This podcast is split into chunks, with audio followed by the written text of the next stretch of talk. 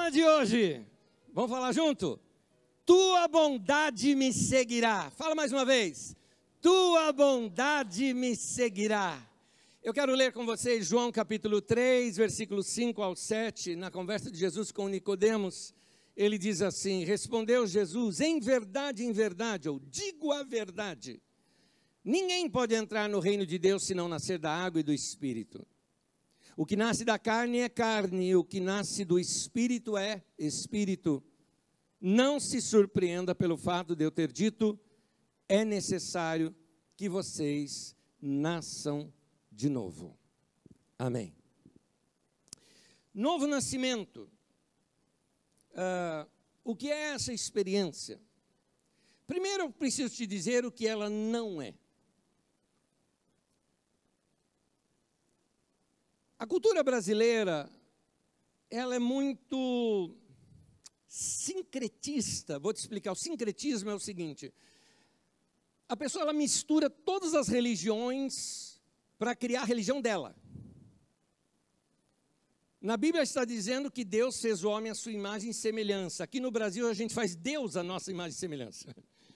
Cada pessoa cria o seu próprio Deus, cria a sua própria Bíblia, cria a sua própria doutrina. Não é? Porque o brasileiro, assim, ele não quer estar de mal com ninguém. Então, é, ele vai lá, ele reza o terço na católica, mas ele dá um pulinho ali na, na Umbanda, né? Vai que esteja errado, mas aí se ele vê que aquilo ainda não resolveu, ele passa lá na corrente dos 380 pastores, né? E faz a sessão de descarrego, e assim ele quer ficar de bem com todo mundo. Uma coisa que o brasileiro às vezes tem, tem um pouquinho de dificuldade é de assumir a sua fé, o que ele crê e o que não crê. E por causa disso, algumas vezes, é, ele vai simplesmente passando para os outros. Você pode perceber que isso está até no nosso hino nacional. Ouviram do Ipiranga. Quem ouviu? Você ouviu? Não, não, eu não ouvi. Ouviram. Ouviram. Eu não. Quer dizer, a pessoa não assume nada. O brasileiro, ele é assim, né? Vamos lá. Né? Pois bem, uh, eu respeito outras religiões. Quem convive comigo sabe disso. Respeito mesmo. Não gosto que se fale mal de outras religiões. Eu aceito que se fale mal de duas. Da minha, igreja evangélica, porque eu estou nela, então eu aceito autocrítica. E falar mal de pastor. Eu aceito, eu não gosto que você fala, mas eu posso. Eu sou. então eu, eu, eu, eu aceito isso, não tem problema. Mas falar mal das outras eu não gosto. Então eu tenho um profundo respeito. Portanto, o que eu vou falar agora, não estou criticando outras religiões, eu estou direcionando a nossa. Dentro do cristianismo existe algo sobre a vida eterna e o novo nascimento, e que pode ser ofuscado por uma crença muito forte no Brasil, que é a crença da reencarnação. E eu queria te dizer, com todo respeito a quem acredita, de que ela não é bíblica.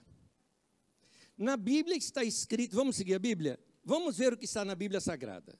Um texto da Bíblia já basta para isso. Hebreus, capítulo 9, versículo 27. O texto diz assim: A todo homem está destinado a morrer uma só vez, e depois disso enfrentar o juízo. A quantas vezes nós vamos morrer? Uma, pronto, acabou. Alguém fala, mas Anésio, a vida é muito curta para a gente fazer tudo. Exato, é mesmo. Nossa vida é muito curtinha, portanto, meu irmão, não perca tempo com besteira. Vai lá, vive a tua vida, experimenta o melhor, anda com Deus, porque a vida é muito curta mesmo. É isso. Agora, por que, que a gente pensa nisso? Eu fico analisando quais as razões que algumas vezes a gente recorre a algumas crenças, como essa, por exemplo.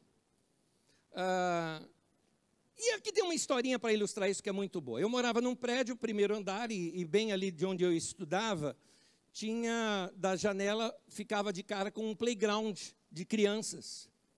E eu vi uma conversa profundamente teológica de duas menininhas, eram três na verdade, mas uma falando mais que a outra, é, de cinco aninhos de idade mais ou menos.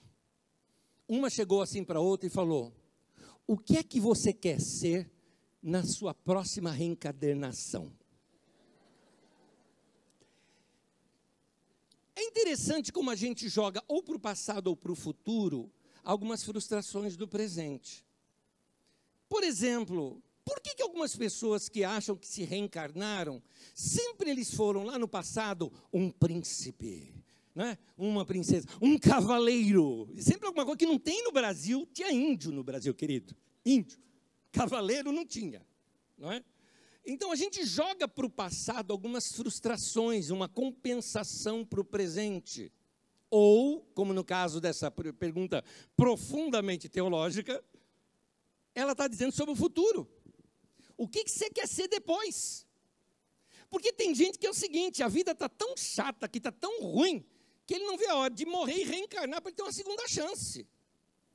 É a história daquela mulher, por exemplo, que ela foi traída pelo marido, e o marido batia nela, e o marido judiava dela, e ela assim passando mal sempre com esse marido dela.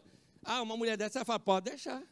Na próxima reencadernação, né, a menina ela falou, eu vou nascer homem, e ele mulher, e eu caso com ele.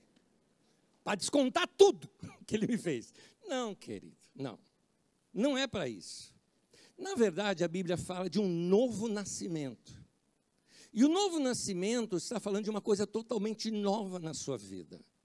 Nos próximos domingos todos, eu vou explicar isso até melhor para vocês, principalmente aquela frase que você leu aqui, dizendo: o que é nascido da carne é carne e o que é nascido do espírito é espírito. Eu não vou te responder essas coisas hoje, mas o que a Bíblia nos ensina é que eu e você estávamos espiritualmente mortos, sem contato com Deus nosso espírito humano estava morto. Morto não significa inexistente. Morto significa sem a vida de Deus. Por causa disso, eu não tinha comunicação com Deus. Por causa disso, eu não tinha peso do pecado, coisa parecida. Eu era controlado, porque eu não tinha essa influência interior de Deus na minha vida. Mas um dia, quando eu abri minha vida para Jesus e você abriu sua vida para Jesus, Jesus disse assim: Viremos nele e faremos nele morada. Jesus veio habitar dentro de você. Olha que coisa linda. Ele veio morar dentro de você. Pai, Filho e Espírito Santo. Como é que cabe isso aqui dentro? Eu não sei. Mas o que a Bíblia nos mostra é que o nosso corpo hoje é o templo do Espírito Santo. E alguns irmãos aí do seu lado, ele tem uma catedral aqui, né? É uma catedral o templo dele. Mas Deus está ali. Deus mora ali dentro. E olha que coisa mais linda. O próprio Deus, amoroso como é, decidiu morar dentro de nós, para através de nós se manifestar ao mundo. O que eu quero te mostrar hoje é quem você é em Cristo Jesus. E você vai ver como essa grandeza dessa bondade de Deus, que decidiu fazer isso comigo e com você. Esse é o nosso Deus. Mas para isso você tem que deixar de lado algumas coisas que te seguram. Uma delas é essa. Esquece essa história de que você vai um dia reencarnar. Não, é essa a tua vida que você tem. E Deus te criou para ser essa pessoa que você é. E se alguma coisa tem que ser consertada, conserte já, porque a tua vida é muito curta e Deus te dá a capacidade disso, colocando o poder dele dentro de você, para você mudar tudo isso. Valorize mais quem você é. Você é filho de Deus. Deus criou você para ser isso. Agora, uma outra doutrina aí já é evangélica, que surgiu há um tempo atrás, e que atrapalha muito, muitos cristãos ficam presos por causa disso, é uma tal doutrina uh, de quebra de maldições. Então eles dizem que você se converteu, tudo bem, você vai para o céu, mas tem uma maldição familiar na tua, na tua família, né, na tua vida, porque um avô seu fez um pacto, porque o teu pai traiu tua mãe, e esses pecados dos pais nos filhos vão se reproduzir em você. Meu irmão, isso não é bíblico é um catado de assunto de lá para cá, que fazem uma salada, como bom brasileiro, né? Faz aquela mistureba toda e serve para o povo, e o povo engole. Por quê? Porque não estuda as Escrituras. Porque nas Escrituras Sagradas, o centro de tudo nas Escrituras Sagradas é a cruz de Cristo. Lá na sua morte e ressurreição, ele revolucionou o mundo, a história, a minha e a sua vida. Lá ele levou todos os nossos pecados, lá ele levou todas as nossas maldições. A Bíblia diz que Deus mesmo colocou sobre ele os nossos pecados, as nossas dores, as nossas maldições, tudo sobre ele, para que ele fosse feito justiça de Deus ao nosso respeito. Em outras palavras, é isso que nós queremos dizer que o preço foi pago. É por isso que Jesus, na sua última palavra na cruz, qual foi? Está consumado. Acabou. Não existe mais isso. As pessoas estão livres agora. Agora, você precisa saber disso. Há um inimigo das nossas almas, como diz na Bíblia, chamado Satanás. Eu falo pouco dele, mas deixa-me te falar um pouquinho dele agora. Falo bem pouco dele, porque ele não merece é, atenção mas a Bíblia o chama de enganador. Quando é que uma pessoa consegue enganar ou a outra? Quando a outra não sabe a verdade. Porque se você sabe a verdade, se você tem conhecimento, você não cai em engano. Então, uma tática de Satanás é te manter na obscuridade. É levar você a não conhecer a verdade, porque a verdade te liberta. A verdade te esclarece. E hoje eu quero, nesses próximos domingos também, te mostrar as verdades da palavra de Deus acerca de você. Novo nascimento, meu irmão, é muito mais do que simplesmente mudança de costume.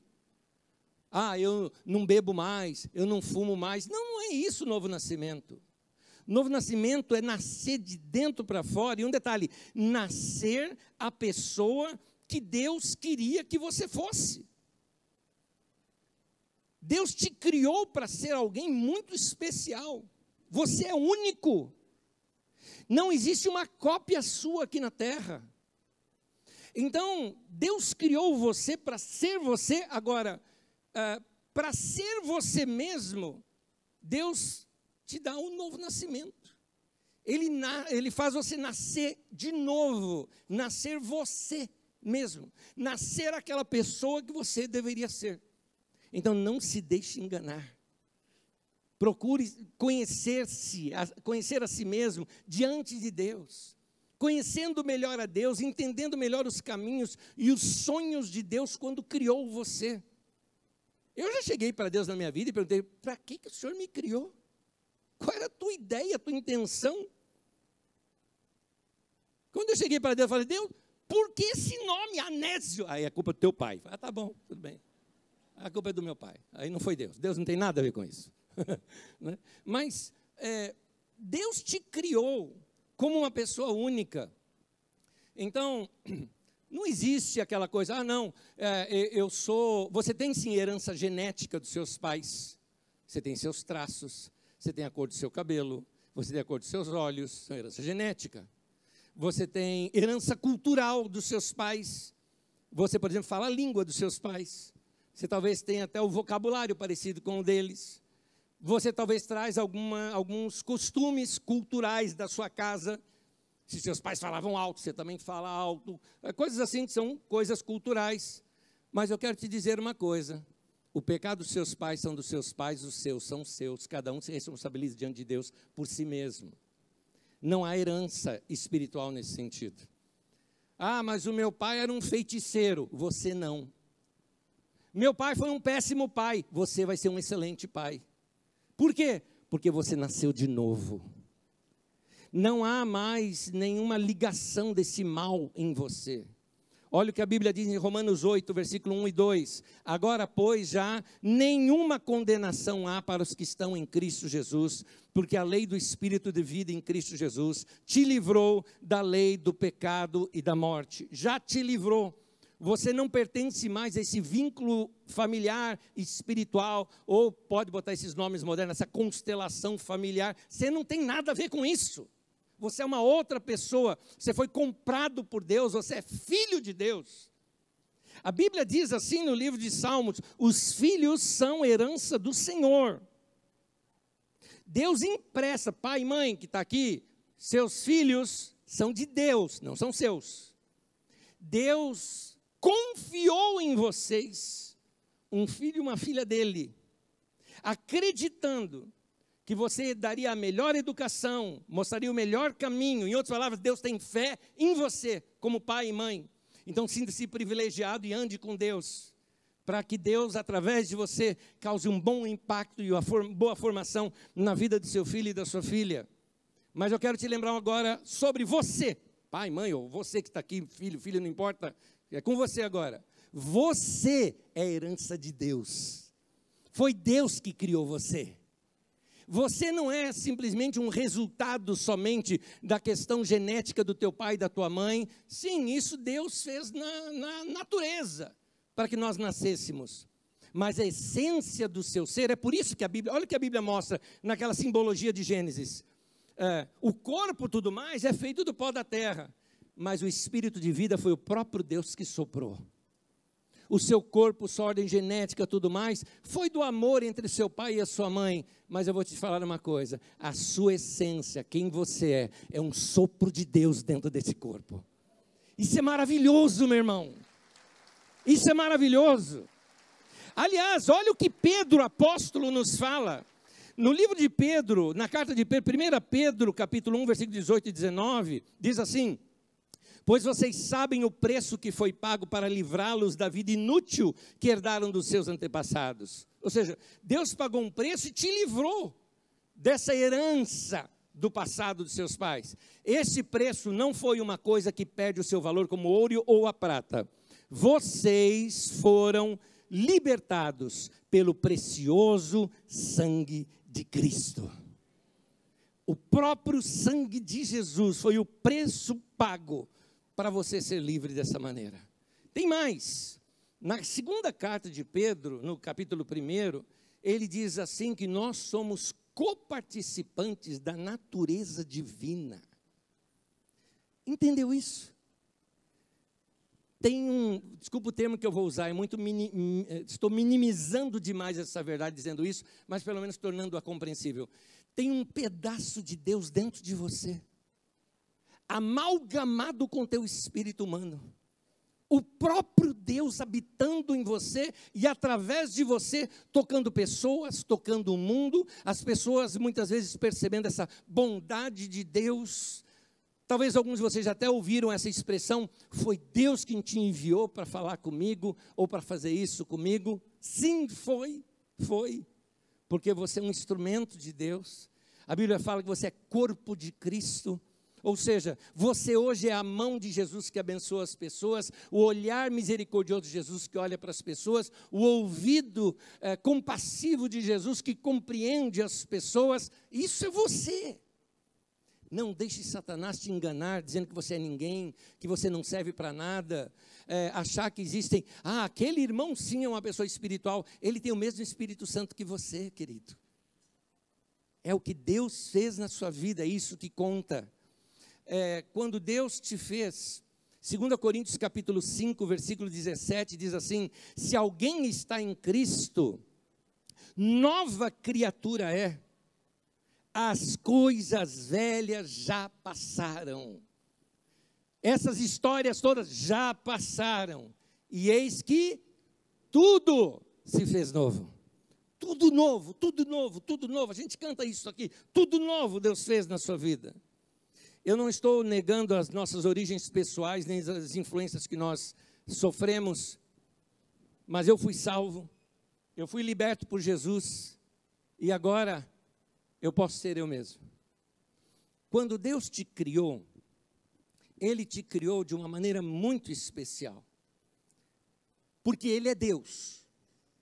Eu não consigo compreender como Ele pode ter criado cada um de nós e saber a história de cada um de nós e ouvir as orações de cada um de nós, porque eu não sou Deus, mas Ele é Deus e Ele consegue isso. Este Deus que te criou, só para você ter uma ideia, a ideia maravilhosa com a qual Deus te criou, no livro de Efésios, diz a nosso respeito que Deus nos fez como um poema Diz aqui, versículo, capítulo 2, versículo 10: Porque somos criação de Deus, realizada em Cristo Jesus. E ali eu não estou inventando. A palavra grega que está ali traduzida como criação é a palavra poema. Você, meu irmão e minha irmã, você é fruto de uma inspiração de Deus. Deus estava inspirado quando Ele fez você. O caso é que seus olhos precisam ser abertos para isso. Você precisa descobrir quem você é em Cristo Jesus. Não seja enganado. Pare com essa ideia de que existem pessoas que são, ah, ah, Deus gosta mais daquele do que de outro. Não, esses são os pais humanos que são assim. Deus nos ama a todos de igual modo. Você precisa descobrir quem você é espiritualmente falando, a autoridade que você tem e que você é em Cristo Jesus. Alguns de vocês, por exemplo, morrem de medo de um dia se deparar com alguma situação de alguém endemoniado ou algo parecido. Aí corre chamar o pastor. Ou o irmão lá que tem jeito de exorcista. Para com isso. Maior é o que está em você do que aquele que está no mundo. A autoridade está no nome de Jesus e ele habita dentro de você. Eu vou te contar algo. Em 1987, eu estava pregando sobre o poder do nome de Jesus fevereiro de 1987. Eu lembro. Eu estava pregando na igreja onde eu era um pastor auxiliar e falando sobre o poder do nome de Jesus. Quando terminei de pregar, fiz o apelo, vieram à frente algumas pessoas e ali um rapaz ficou possesso por um demônio. Como era costume na nossa igreja, e é assim também aqui na Carisma, se alguma situação dessa acontece, logo os irmãos mais maduros pegam essa pessoa, retira da reunião, para a reunião continuar sem perturbação. Aqui na Carisma a gente não faz aquela entrevista com o demônio, né? como muitos lugares fazem. Né? Você já deve ter visto, né? Parece que deita o demônio num divã e fala assim, né? É, e aí, demônio? E aí o demônio, ah, tudo começou quando eu possuí essa pessoa. Não tem isso, não tem. Mas ah, mas naquele dia, eu tive uma direção de Deus para ilustrar a mensagem com aquele acontecimento. A história era o seguinte: dois rapazes vieram, um monte de gente, mas dois rapazes vieram juntos à frente, e um ali começou a ter um trimelique, fez aquela coisa toda, processo. Na hora eu tive uma direção e eu cheguei para aquela pessoa que estava ali, ou para aquele demônio que estava naquela pessoa, eu disse: quieto, em nome de Jesus, fica quieto, para. Ficou. Por que eu não expulsei? Porque eu precisava usar aquilo como ilustração. Eu virei para o rapaz do lado. Estava apavorado. E eu disse para ele: o motivo dele estar possesso por um demônio é porque a casa dele está vazia. E o demônio pode entrar e sair. Mas se Jesus morar dentro do teu coração, isso nunca vai te acontecer. Foi o melhor apelo que eu já fiz na vida. Você quer Jesus? Claro, eu quero, eu quero, eu quero, na hora na hora. Eu falei também, orei com ele, e o rapaz lá, quieto, quieto. E as pessoas do lado tudo assustada. Calma. Então eu abri a Bíblia, peguei a minha Bíblia, abri a Bíblia ali com ele. Marcos capítulo 16.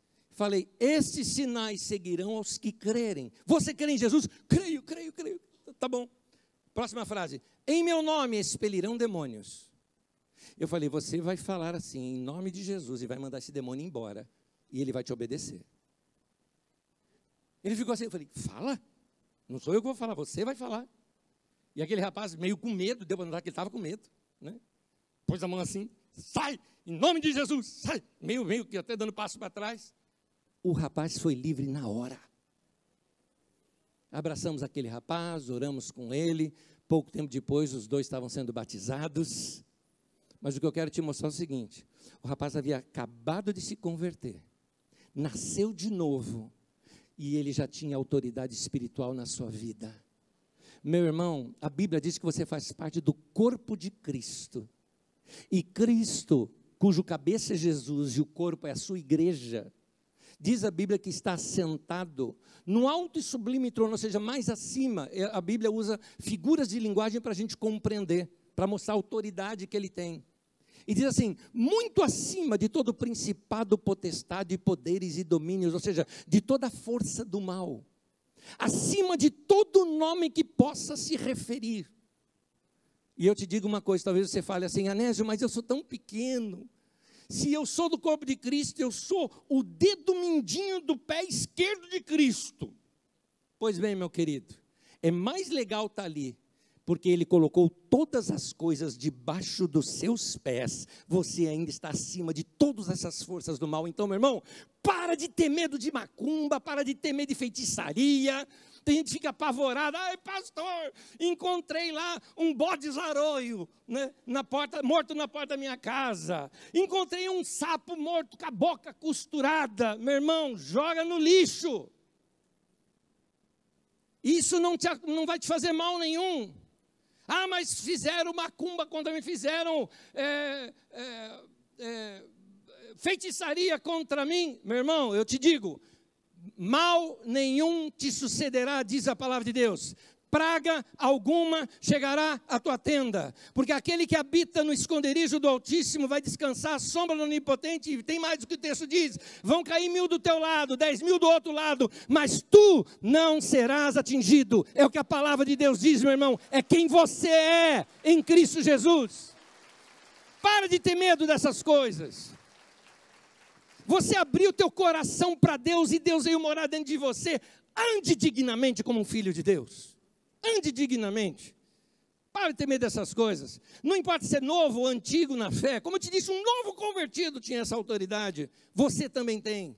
Use-a. Por isso é que eu disse: Satanás é um enganador. Como é que ele engana? Quando alguém não sabe a verdade. Mas quando você conhece a verdade, a verdade te liberta. E hoje, a verdade é que a palavra de Deus está sendo pregada para você. Não se deixe ser enganado, meu irmão. Você não precisa do pastor orar por você. Não tem nenhum problema a gente orar, tá? Não sou contra. É legal. Somos irmãos em Cristo. Mas Deus não ouve a minha oração mais do que a tua. Aprenda isso. Deus não tem filho predileto. Da mesma maneira que Deus ouve a minha oração, e eu sei que Ele me ouve, Ele ouve a tua também. Ai, pastor, mas qual a diferença? A diferença é que eu sei e você não está sabendo. Mas agora eu estou te falando, agora você sabe também. Então, deixa esse conhecimento entrar no teu coração e renovar a tua mente. Por isso que a Bíblia diz: transformem-se pela renovação da vossa mente, para que você experimente a boa, perfeita e agradável vontade de Deus. Romanos 12, versículo 2. Vai ler mais as Escrituras, saber quem você é em Cristo.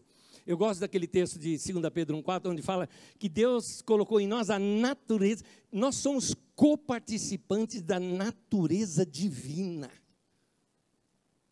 Há algo divino dentro de nós.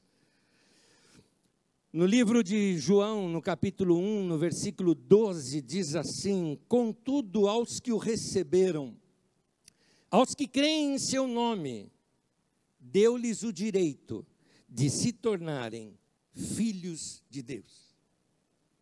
Você é filho. Você é uma filha de Deus. Você se lembra quando aquele chamado filho pródigo voltou para casa naquela parábola?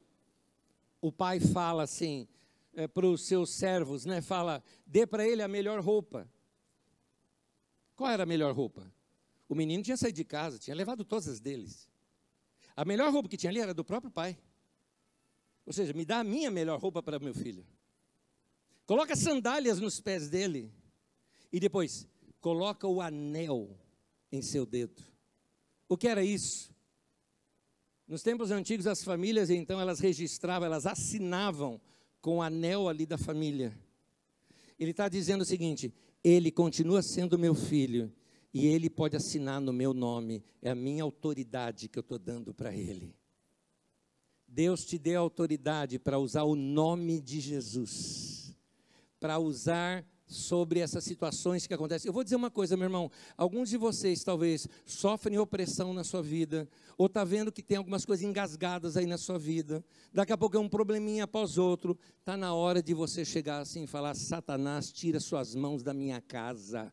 Isso não te pertence. Quem manda aqui é o Senhor Jesus e eu estou aqui eh, como representante dele. Eu sou embaixador do reino de Deus nesse lugar. Então, meu irmão e minha irmã, Use essa autoridade. Você é filho e você é filha de Deus. Eu tenho três coisas para mostrar aqui para vocês. São rápidas, são verdades muito simples, uma linguagem muito simples, Porque uma delas eu aprendi mais ou menos entre meus 5 e 6 anos de idade. Por isso eu vou repeti-la aqui. São três verdades que marcaram a minha vida. É por isso que nesses próximos domingos, a minha métrica de ensino está na minha métrica de aprendizagem. À medida em que eu fui aprendendo as coisas sobre quem eu sou em Cristo Jesus, e isso foi sendo construído na minha mente, da mesma forma eu estou querendo passar para vocês hoje, nesse domingo e nos próximos, para que você aprenda isso também e possa andar em fé como eu tenho andado em fé também, como tantos outros irmãos têm andado em fé. Porque quando você recebe a palavra de Deus, a fé vem pelo ouvir e ouvir a palavra de Deus. E a primeira verdade que eu quero te mostrar, que eu acredito que pode, se você tiver uma compreensão muito clara dela, ela revoluciona a tua vida. É o que eu chamo de revelação. Revelação não é alguém te revelar alguma coisa. Porque revelação tem que ser você vendo, não alguém te contando. Se eu, por exemplo, estou aqui, ali ao invés de uma parede fosse uma cortina, e nesse momento eu começo a descrever o que tem ali atrás.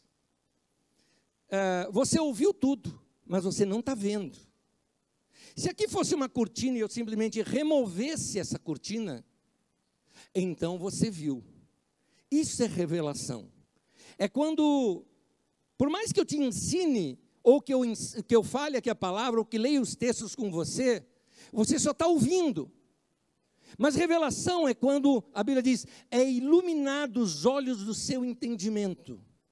Você fala, agora eu compreendi. Isso é revelação. Então você precisa ter uma revelação de três coisas muito simples que eu vou colocar aqui para você. Elas vão clarear a tua mente. Uma delas, como eu disse, eu aprendi quando eu tinha entre 5 ou 6 anos de idade, na escolinha dominical. Minha querida professora de escola dominical, Juraci, ensinando uma canção que dizia assim: Deus é bom para mim, Deus é bom para mim, feliz eu sou cantando eu vou, Deus é bom para mim. Parece música da, antiga da Disney, né? Daqueles desenhos antigos da Disney. Pois é. Uh, primeira verdade que eu quero te falar hoje. Eu sei que Deus é bom para mim. Eu queria que você falasse isso. Deus é bom para mim.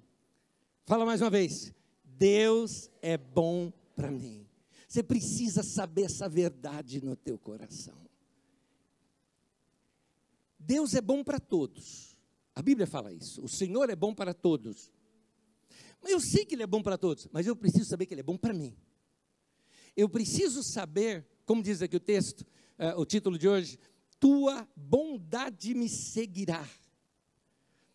Salmo 23, versículo 6, é de onde eu tiro essa revelação, diz assim: Eu sei que a tua bondade e a tua misericórdia me seguirão todos os dias da minha vida. Gente, eu sei que Deus é bom para mim. E eu vou dizer uma coisa: não é que alguém me contou, eu sei que Deus é bom para mim. Como Jó disse, antes eu te conhecia só de ouvir falar, mas agora os meus olhos te veem. Então, é diferente quando você começa a descobrir isso, o amor de Deus para você, a bondade de Deus para você. Algumas coisas que a gente faz assim, dá tudo certo, e você fala, como Deus é bom. Uhum. Deus é bom para mim. Ele é bom para você. O teu Deus é bondoso para você. Tenha isso como uma revelação clara na tua vida. E saiba disso principalmente quando você vai orar. Quando você for orar, tente lembrar-se disso. Deus é bom para mim. Amém? Segunda verdade. Deus me entende. Vamos falar juntos? Deus me entende. Deus entende o que eu estou sentindo. Algumas vezes nem eu me entendo. Você já te, passou por situações, principalmente situações emocionais, que você não sabe o que, que, você, que, que você pensa, o que, que você crê, o que, que você acha, mas Deus te entende. Isso chama-se compaixão. Compaixão é sentir compaixão, sentir junto com o outro sentir o que o outro sente. Compaixão pode ser descrito como uma compreensão do estado emocional da outra pessoa. É quando uma pessoa ela quer de alguma forma aliviar ou diminuir o sofrimento do outro. Isso é compaixão. É quando não se tem mais nada para fazer. Por exemplo, vamos imaginar uma situação de luto. Você não tem nada para fazer para aquela pessoa. Mas você mostra gentileza, mostra compreensão para aquela pessoa que está sofrendo. Isso é compaixão. Deus compreende e Deus sente o que eu sinto. Gente, isso não é lindo? Deus, ele me entende. E qualquer sentimento. Deus entende o teu sentimento de medo, as suas apreensões, seu sentimento, não a dúvida, mas o sentimento da dúvida, ou até mesmo aquele sentimento de alegria, ou mesmo sentimentos românticos, ou sentimentos de frustrações. Deus consegue não só entender, compreender, perceber, mas ele consegue sentir o que você sente. E eu gosto dessa troca que ele faz com a gente. Ele escaneia a minha vida e a tua, pega aquele sentimento que você não compreende, puxa para si, e no lugar ali vago, ele coloca o sentimento dele, que é paz. É por isso que a Bíblia diz que quando a gente lança sobre Deus tudo isso na nossa oração, que Ele cuida de nós, no texto de Filipenses diz que a paz de Deus, que excede o nosso entendimento, vai guardar o nosso coração e a nossa mente em Cristo Jesus. Você vai sentir uma paz maravilhosa, porque você fez essa troca com Deus, você lançou sua ansiedade sobre Ele. É assim que Deus faz com você. Deus me entende. Olha quantas verdades importantes, tão simples, mas tão importantes para você. Você saber que Deus é bom para você não que ele é bom para todos, que é bom para todos, você já sabe. Você precisa saber, Deus é bom para você. Segundo, que ele te entende. Terceiro e último, Deus tem misericórdia de mim. Vamos falar juntos? Deus tem misericórdia de mim. O que é misericórdia? É, misericórdia é mais ou menos assim: é que Deus é bom, mesmo quando a gente não merece. Isso é misericórdia. Isso é misericórdia. Por que, que entre nós, tem hora que a gente não merece, não? Não é verdade? Você fez coisa errada, você sabia que era errado, não fez sem saber, fez sabendo. Mas eu vou te contar uma historinha muito simples e rápida. Vamos imaginar, você que é pai e mãe, vamos imaginar que você tem um filhinho pequeno, e aquele filhinho naquele dia, sabe quando o menino naquele dia está assim, travesso, que é o negócio? Aí ele quer subir numa árvore e você dá um toque. Não sobe, filho, não sobe, é perigoso. Aí você vê de novo, ele está tentando subir. Fala, não, sobe, você vai cair. Olha lá. E o menino, daqui a pouco dá uma volta, não te obedece e sobe. Só que daqui a pouco você escuta o berro. Pai ou mãe, me segura, estou caindo. Tal. Ele está lá segurando, quase caindo. O que você, pai ou mãe, faria nessa hora? Não que você tem vontade. O que você tem vontade é falar, esborracha. A gente tem até vontade de falar, seu capetinha, né? Não, não faz, não faz, não é assim, não, não é assim. Outra coisa, você também não vai checar se o filho merece ou não o seu socorro. Do tipo, você fala assim, pera, pera, pera, você fez a lição de casa? Não fez. Arrumou a cama? Não! Esborracha. Não, não, nenhum de vocês faria isso. Você correria lá, salvaria o seu filho de um acidente, depois você dá uma liçãozinha nele mas você faria isso.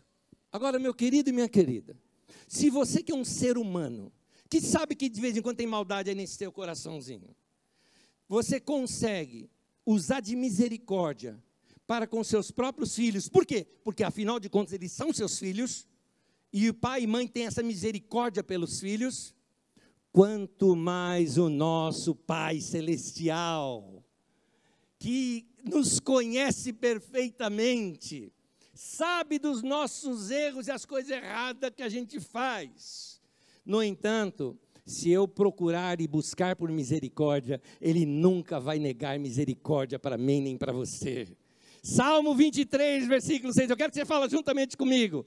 Eu sei que a tua bondade e a tua misericórdia me seguirão todos os dias da minha vida. Amém. Ao nosso Deus, bom e maravilhoso, ao nosso Deus. Ele é bom, meu irmão, ele merece esse aplauso, é para ele. Fala, Deus, obrigado. Deus é bom.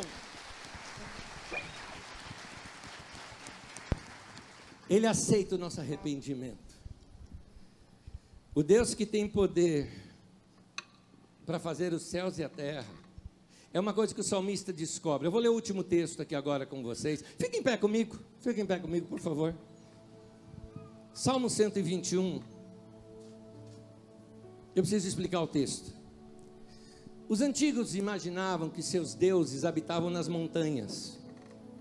Porque um ser humano, quando vê uma grande montanha, ele imagina que ali deve ser um, um ser humano primitivo, deve ser o templo de algum deus, né? uma morada dos deuses. E então, muitas vezes eles faziam esses, buscavam socorro nessas montanhas. Mas o salmista, ele mostra que no momento do socorro dele, pode colocar o texto para mim, por gentileza. O salmo diz assim: Eu elevo os olhos para os montes de onde me virá o socorro? Ele está falando: meu socorro não vem do monte, o meu socorro vem do Senhor que fez os céus e a terra. Sabe o que ele está querendo dizer? Presta atenção nisso aqui comigo. É, imagine você, se você estivesse agora no alto de uma montanha, com uma vista para o mar, de repente uma planície também ali entre a montanha e o mar, aquela imensidão toda o dia escurece e aparecem as estrelas no céu. E você vê aquela imensidão, que é aquela partezinha, nem é do universo, aquela partezinha de uma haste da Via Láctea que você está vendo, uma partezinha. E você imagina, a quem eu estou recorrendo, não é um Deus de uma montanha, ele criou os céus e a terra. Ele fez tudo isso que eu estou vendo e muito mais, porque tem coisa que eu não estou vendo e meus olhos não estão enxergando. Um Deus desse não vai ter poder para me socorrer? Tem poder sim. É por isso que quando eu elevo os olhos para os montes, de onde vai me, vir o socorro? Meu socorro vem não de alguém que fez uma montanha, que mora no topo de uma montanha, não. É o Deus que fez os céus e a terra. Ele tem poder para me socorrer. Ele é misericordioso, ele é bondoso, ele me ama. Esse é o meu Deus. Esse é o meu Deus. Esse aqui é um convite, meu irmão, para você dar a volta por cima, você que está passando problemas na sua vida. É esse Deus que criou os céus e a terra, estendendo a mão para você e dizendo: Vem cá, segura na minha mão, tua vida continua. Você não precisa de outra vida, não. É nessa vida que eu quero fazer o milagre na tua vida.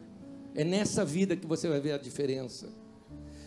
Se você está passando situações difíceis, talvez a perda de um ente querido, um desemprego que parece que não passa, ou você sofreu uma traição, uma separação ou um divórcio, uma crise financeira, ou até traição de um amigo, eu preciso te lembrar de algo: Deus não mudou, Ele continua o mesmo. Ele era, Ele é, e Ele vai continuar sendo muito bom. A tua bondade me seguirá. Note, eu não sei nem buscar a bondade dele, ela já me segue. Ela está amarrada comigo. Para onde eu vou, a bondade e a misericórdia vão me seguir. Deus enxerga coisas que nós não estamos enxergando, Ele conhece coisas que nós não conhecemos. Então, meu irmão, confia em Deus, confia no Senhor. Salmo 23, versículo 6. Eu sei que a tua bondade e a tua misericórdia me seguirão todos os dias da minha vida.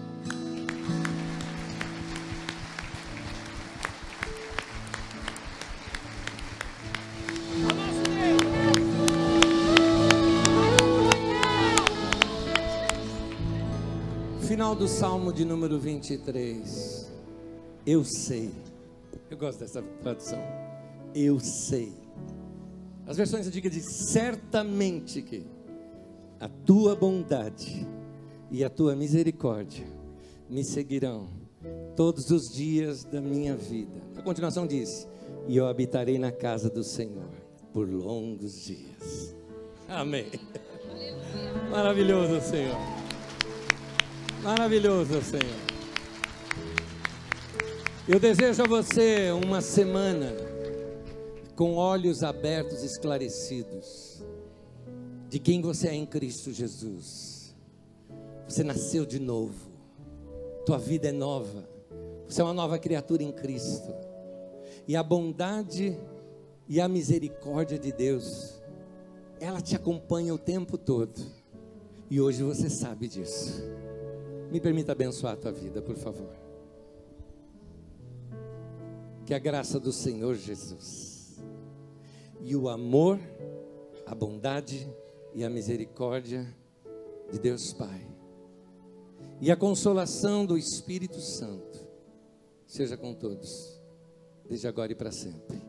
Amém. Amém. Benção na tua vida, meu irmão. Vai em paz. Até domingo que vem. Deus te abençoe.